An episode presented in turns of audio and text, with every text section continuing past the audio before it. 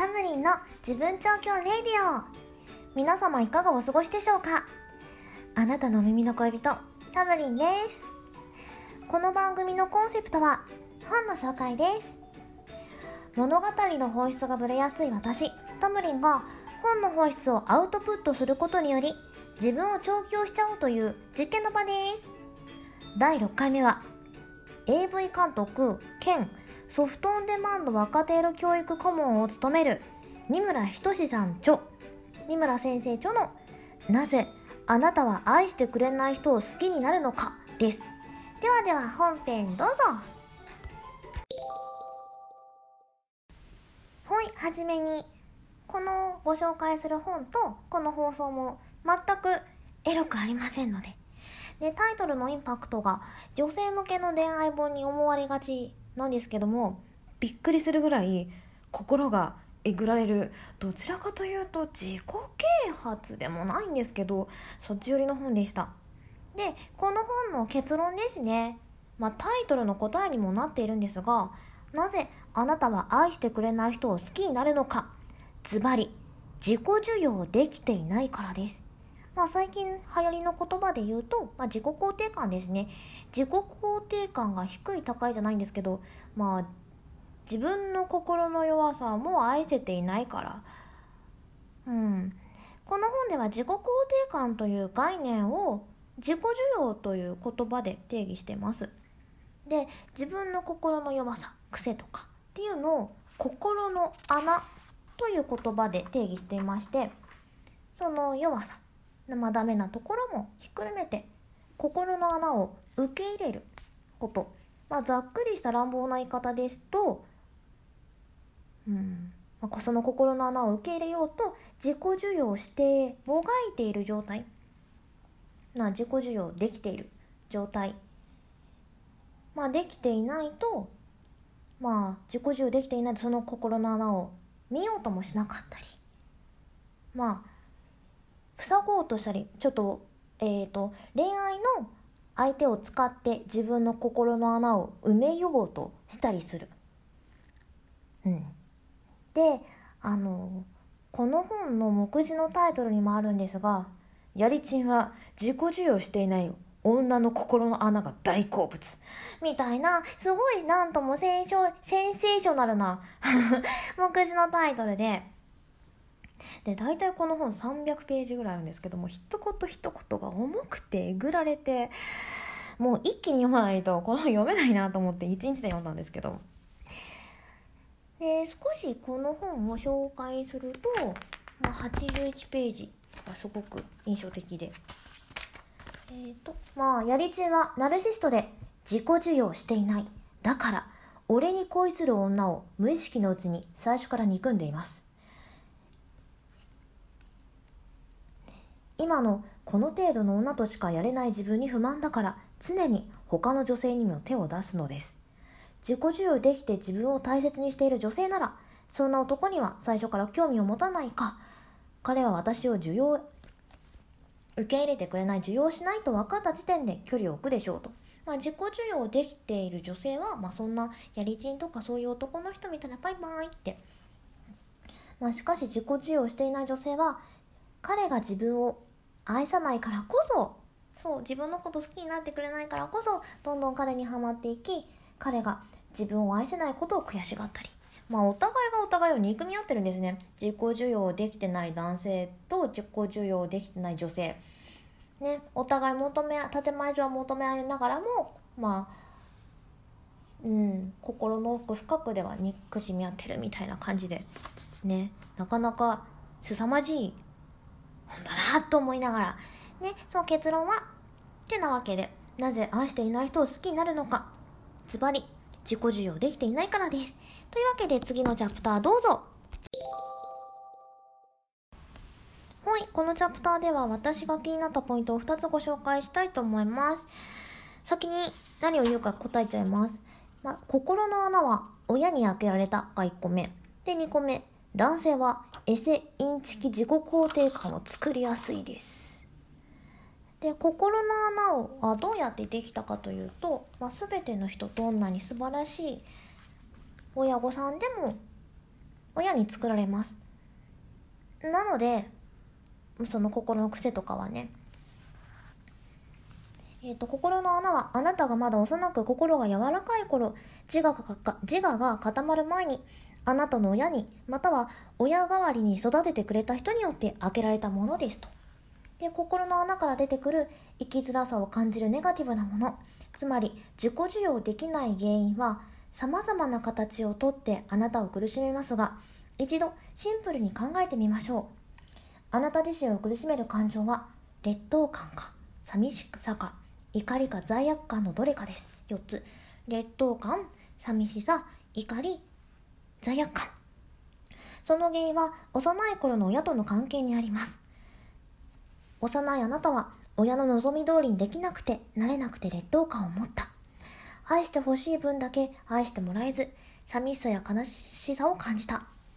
あなたを否定したり寂しさを感じさせる親に腹を立てた。あなたがしたいことあるいはしなかったことが親を悲しませて罪悪感を持った。もしあなたがそういう記憶がなかったとしても子供の頃のあなたはこれらの感情いくつかを親または親代わりしていた人によって味わわされて心の穴の癖を作られてきたのですと。まあ人間は親がやっていることを見て育って大人になってそれと同じことか、まあ、反対のことを無意識にしてしまったりしているのでなので多席っていうわけじゃないんですけども一旦まあ、自分の心の弱さというか、まあ、4つですね。罪悪感と寂しさと怒りと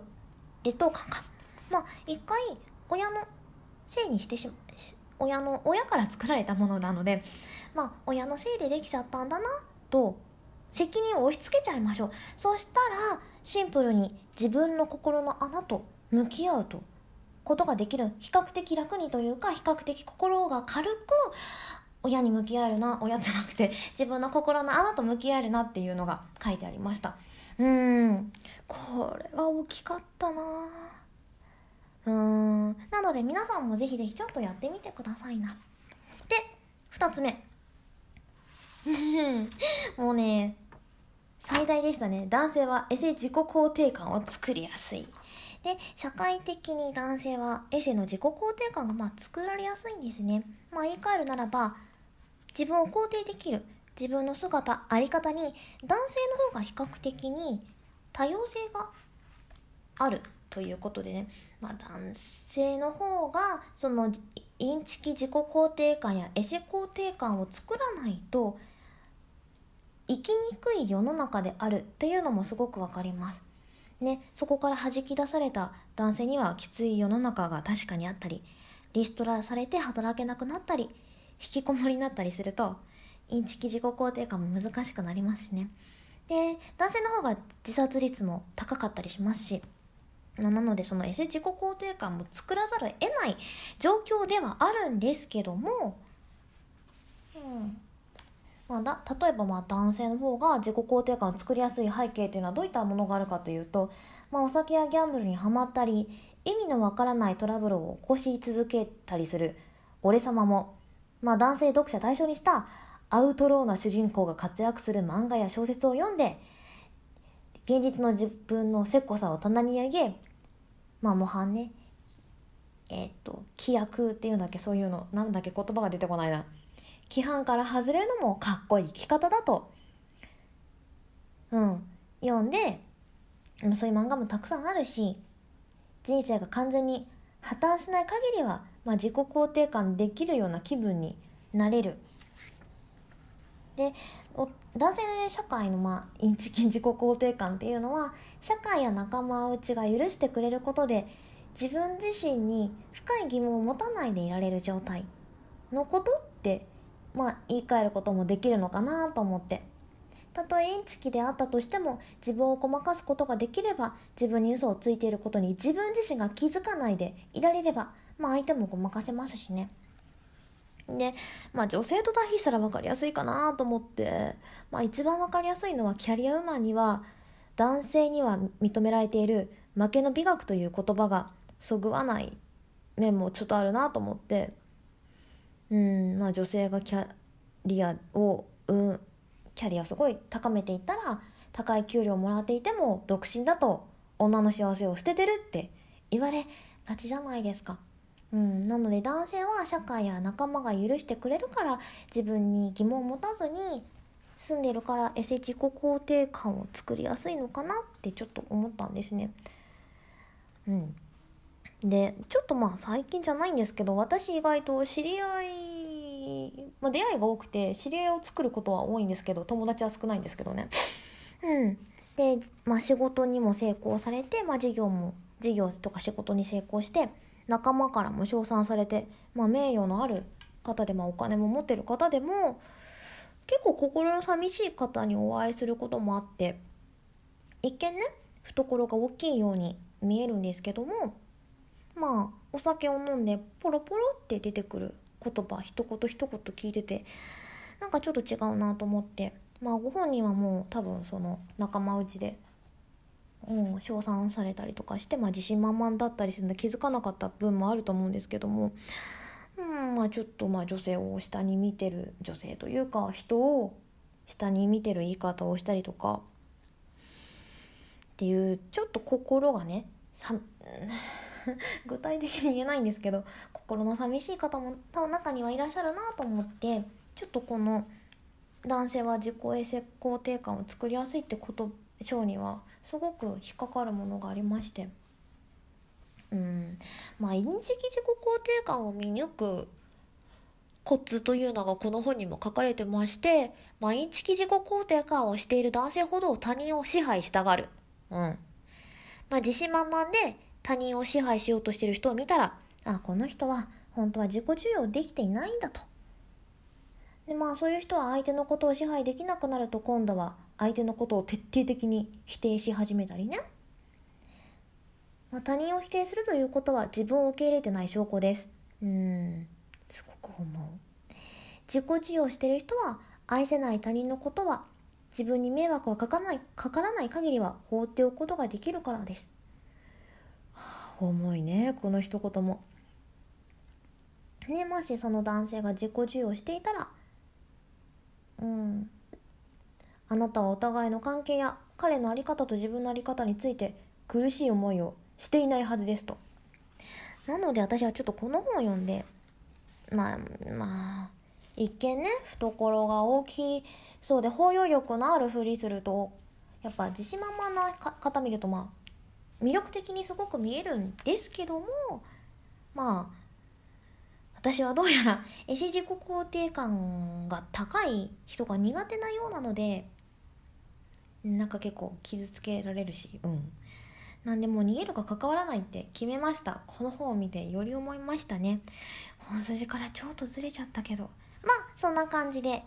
以上です。はい。ほんとここまで聞いてくださってどうもありがとうございます。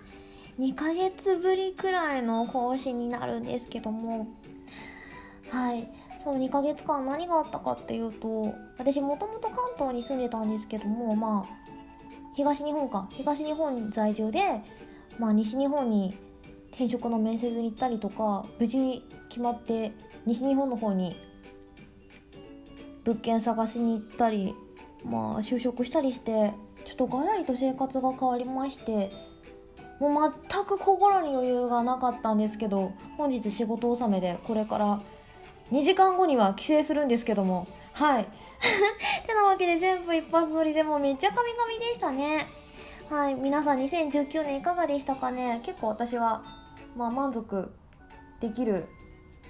結果になったなとまあこ、まあ、入ったばっかなんでここ半年ぐらいは本業を真面目にやろうかなと。で心に余裕ができたらちょっと別のこともやっていきたいなっていう感じなんですけども今回のこの本タイトルすごいですよね。まず AV 監督が書いた三村仁先生。ねほんと衝撃的でうんうん早く更新したかったんですけど言葉にまとめられなくって。で時間のない時に書くといいですね。時間がないからこの時間内にやらなきゃと思って。うん。筆が進む進む。やっぱ追い詰められた時の方が人って力が出るのかな？なんて思ったり。一番言わなきゃいけないことこのことじゃなくて。あの、まあ、私まだ5回しか配信してないんですけど、まあ、ずっと更新が止まってる間も、まあ、結構ツイッターでリツイートしてくださったりとか DM くださったりとか更新楽しみにしてください。してますってメッセージくださってくださくださった方がいっぱいいっぱいいらっしゃって本当にありがとうございます。もうすごく嬉しくってもうツイッターするたんびにちょっと罪悪感に苛まれたんですけど。うん。あ2020年はうん仕事に余裕ができたらガンガン本読んで配信していけたらいいなって思いました私あなたの身元でまるで録音してる風にやりますねとか言ったのに。うんできてる？できてないよね。はい。じゃあ2019年皆さんどんな年でしたかね？あやっぱ一番嬉しかったのはえタムリンさんが紹介した本買いましたって言ってくださってる方が何名かいらっしゃって本当にえ、すごく嬉しいです。ありがとうございます。ねうん。なんかそんな皆さん行動的な方が多いですよね。もうすげえな本当に。はい。あーちょっと帰りのバスで帰るんですけど帰りのバスの時間が近づいてるので。はい今回はこのぐらいにしまして。実家帰ったら家族いるからきっと録音できないんだろうな。あと仕事の本読む予定だし。ね仕事の本うん。読まなきゃな。はい。本業頑張ります。えっとただのジムです。はい。ではこの時間までお付き合いどうもありがとうございました。お相手はあなたの耳の恋人タムリンでした。バイバーイ。